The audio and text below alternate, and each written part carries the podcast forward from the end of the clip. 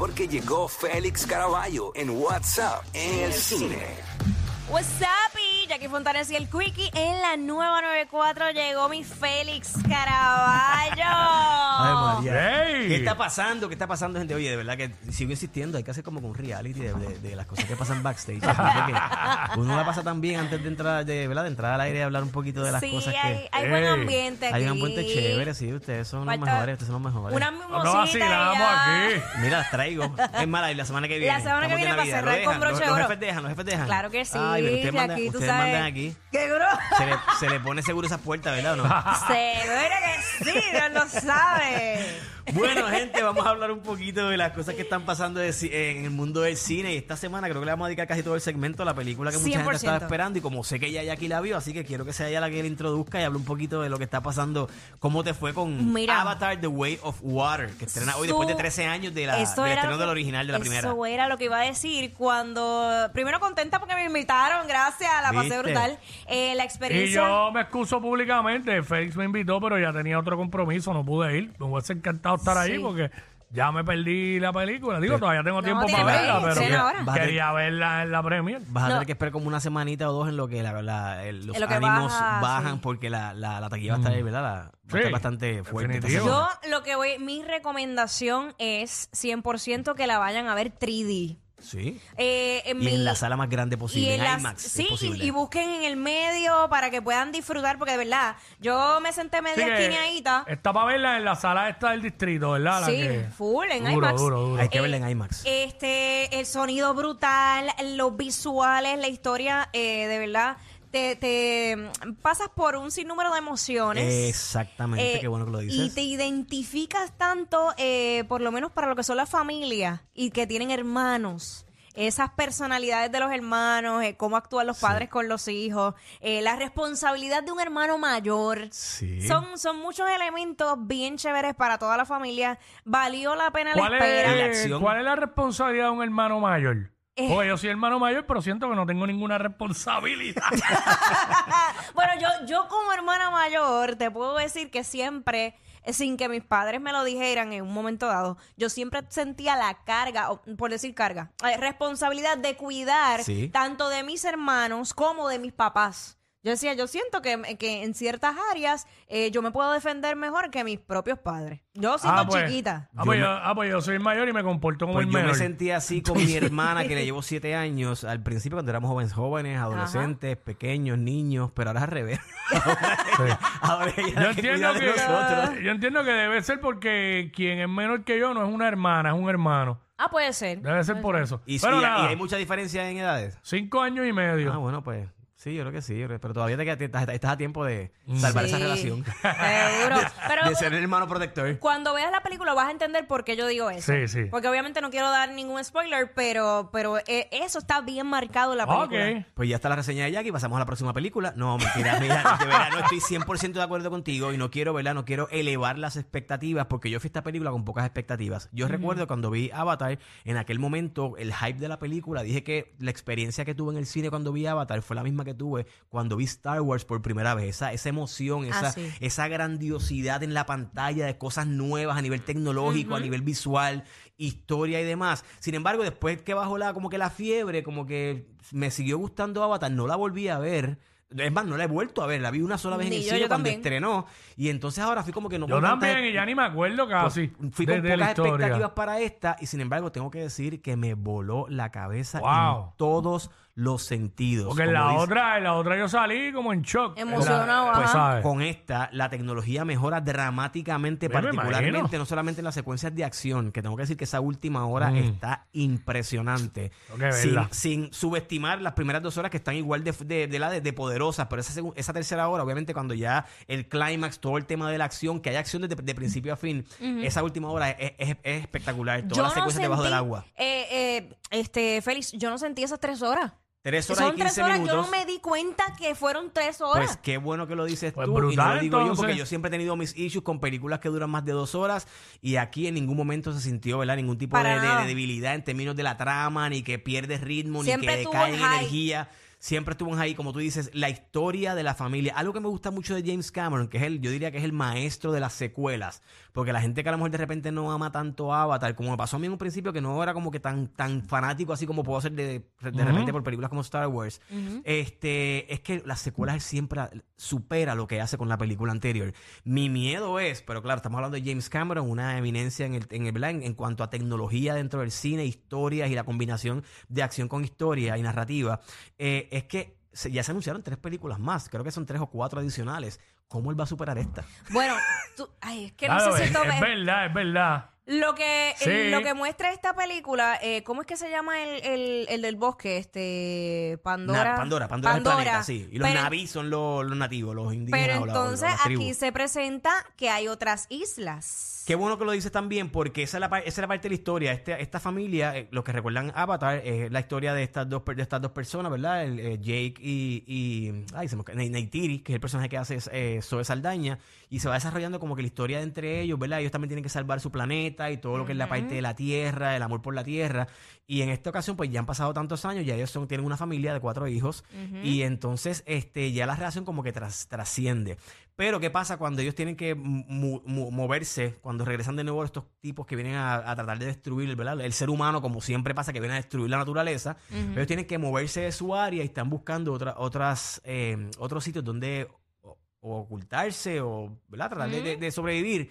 Y se encuentran con una tribu que está más cercana a la naturaleza desde la perspectiva de los mares, de lo que son la, la, ¿verdad? la parte marítima. Claro. Y eso es lo impresionante de esta película. La primera era más bien sobre la tierra y esta es sobre las especies marinas. Y lo brutal Pues, de la película es que James Cameron es un fanático de los océanos, del mar, y lo hemos visto. El tipo ha, hasta hecho, ha hecho hasta expediciones al fondo del mar, tratando de, de- de, ¿verdad? de descubrir cosas nuevas. Y lo, si mal no recuerdo, hubo hasta un documental que él hizo sobre esto.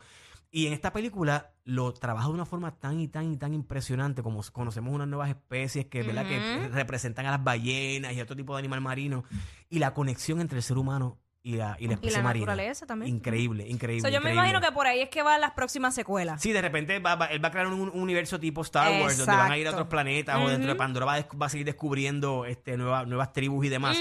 Pero a nivel de historia, como tú dijiste, la parte de la familia, la- el tema de la, de la comunidad, de cómo las comunidades se unen Oh, para sí. enfrentar estas, estas amenazas que en este caso están representadas por estas grandes corporaciones, que es lo que vivimos hoy día. Pero pues, él lo lleva a una, a una aventura de fantasía a otro nivel. La acción impresionante, los efectos visuales, como dije, a nivel de todo lo que es la parte debajo de los mares, está increíble. Así que gracias, Jackie, por tu, ¿verdad? por tu crítica y reseña. Oye, Qué me bueno porté que no. Mira, qué bueno que no spoileó nada. Me volteé bien. Estaba Sí, hablando ah, con temor, pero...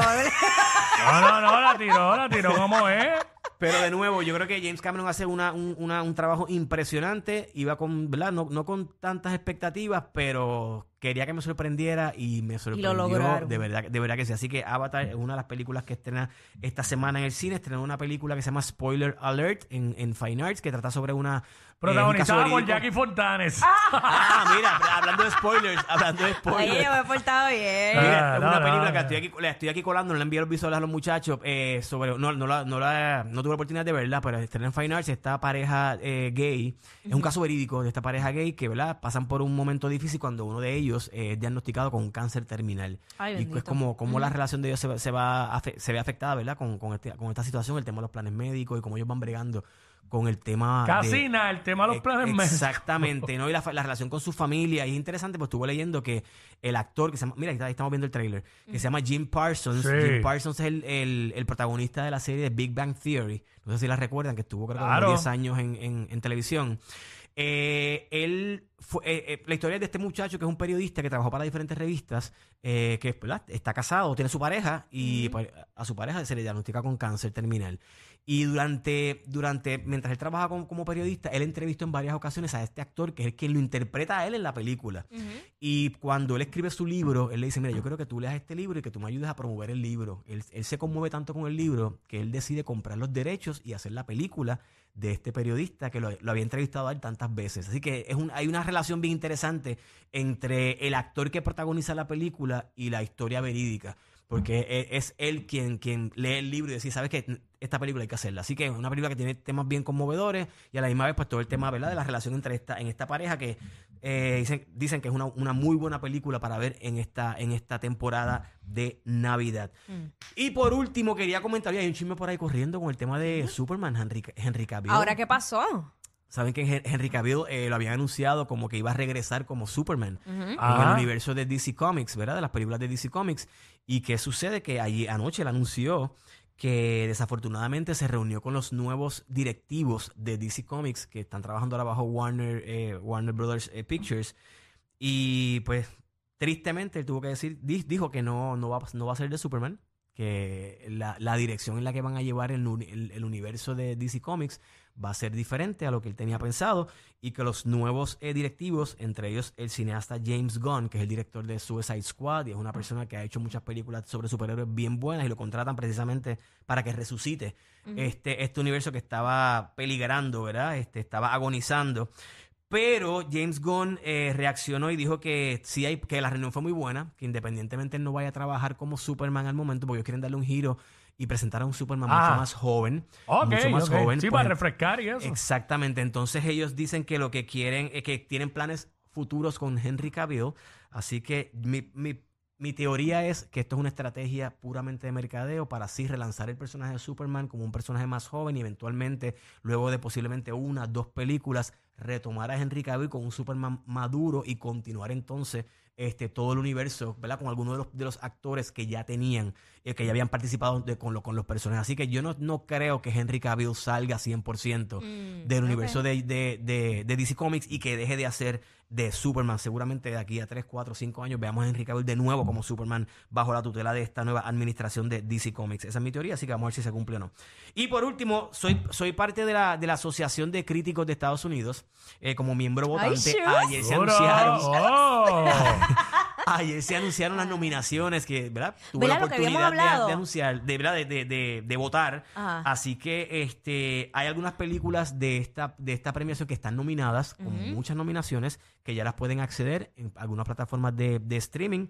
Eh, una de ellas es una película espectacular que se llama The Banshees of Inisherin. Es una película irlandesa que está ya disponible en HBO Max y obtuvo ocho nominaciones a, a los Critics' Choice Awards y varias nominaciones a los Golden Globes que se anunciaron esta semana. Eh, había hablado de una película mexicana que se llama Bardo. eh, la- aquí la reseñamos hace un par de semanas, con, de Alejandro González Iñárritu. Y esta estrena eh, mañana en Netflix. Estuvo en- está, está en cartelera en cines y estrena mañana en Netflix. Así que no se la pueden perder porque para mí es una de las mejores películas de este año. Así que Bardo de Alejandro González Iñárritu, nominada a Mejor Película Extranjera. Este, en los Golden Globes y en los Critics Choice Awards, que posiblemente estemos por allá, ¿verdad? En esta, en esta actividad, este, viendo la, la- la ceremonia en Los Ángeles. Y por último, una película también argentina que se llama así mismo Argentina 1985, un caso verídico también judicial, que está ya disponible en Amazon Prime. Así que si quieren ver estas tres películas, HBO Max, The Banshees of Inisherin, eh, Bardo en Netflix y Argentina 1985, muy buenas películas las tres. Y esta Argentina está en Amazon Prime. Así que seguimos hablando por ahí de las nominaciones de los, de los Critics Choice Awards, que voy a estar votando próximamente sobre mis películas favoritas. Y nada, seguimos ahí en Félix Iván en Instagram para que vean los nuevos trailers que estuve publicando en estos días. Eh, Félix Iván 01 en Twitter y Félix Caraballo en YouTube. Ahí está. Gracias, Llévatelo. Félix. Gracias, mi amor. Esa es la que hay, gracias. Más queridos que Yailin y Anuel. Bah, pero más que eso cualquiera. Jackie Quickie, los de WhatsApp, la 94.